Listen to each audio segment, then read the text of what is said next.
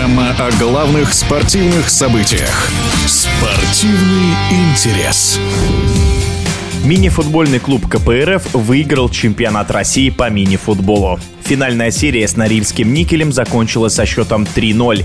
Московская команда уже второй раз становится чемпионом страны. Напомним, что все матчи плей-офф команда Бесо Заидзе прошла с абсолютным показателем побед – 9 из 9. Об успехе красно-белых и о сезоне в целом в эфире спортивного радиодвижения экс-игрок сборной России по мини-футболу Анатолий Батрединов. КПРФ одержал, как я считаю, в принципе, уверенную победу в чемпионате, с чем мы их, конечно, поздравляем. На мой взгляд, кто творец главного успеха, это, наверное, руководство, потому что оно имело возможности собрать такую классную команду. Ведь э, в плей-офф решает не только мастерство отдельных игроков или команды в целом, или профессионализм тренерского штаба или административного штаба, но и глубина скамейки. Я думаю, что самая сбалансированная команда, самым сбалансированным финансированием, наверное, одним из самых, да, самый балансированный там тренерский штаб, который, в принципе, каждый знает свою работу. Ну, они и выиграли чемпионат России. Да, действительно, КПРФ выиграл регулярный чемпионат, не проиграв ни одного матча плей-офф. Ну, это опять же показатель глубины состава, качества работы тренерского штаба, подготовка, функциональная команды. Я думаю, что тут, наверное, и тренерский штаб, и медицинский центр, да и уровень игроков показал себя на очень высоком уровне профессионализма своего, и, соответственно, результат не заставил себя долго ждать. Плей-офф — это вообще отдельный сезон,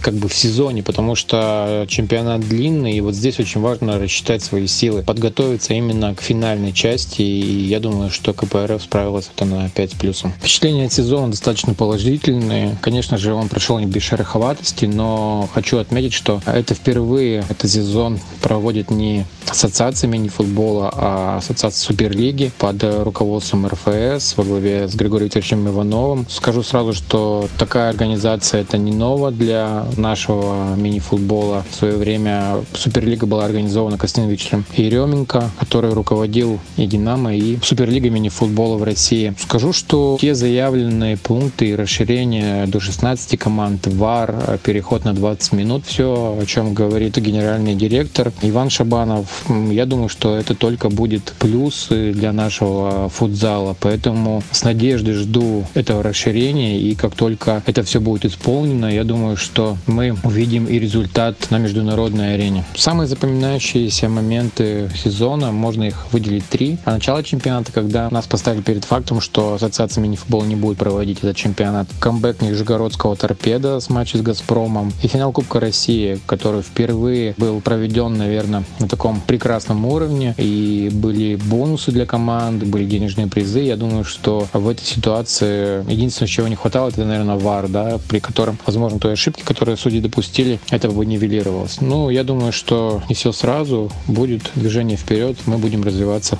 дальше. Следующего сезона я жду не только улучшения качества игры, качества трансляций, больше трансляций на Матч ТВ и вообще освещения нашего любимого вида спорта, но и добавление новых команд. Мы следим за тем, что сейчас и Спартак, и ЦСКА возвращаются в высшую лигу. Это очень радует. География футзала в нашей стране развивается, расширяется, поэтому для нас очень важно, чтобы главная лига была на самом высоком уровне и чтобы команды стремились туда попасть. Ну а для этого, конечно, нужно ее как можно больше освещать и прилагать к этому усилия. Так что будем надеяться, что все те заявленные пункты, которые озвучили для Суперлиги, они в скором будущем перейдут на высшую лигу, и мы в общем усилием добьемся колоссальных побед не только в российском чемпионате, но и на международной арене.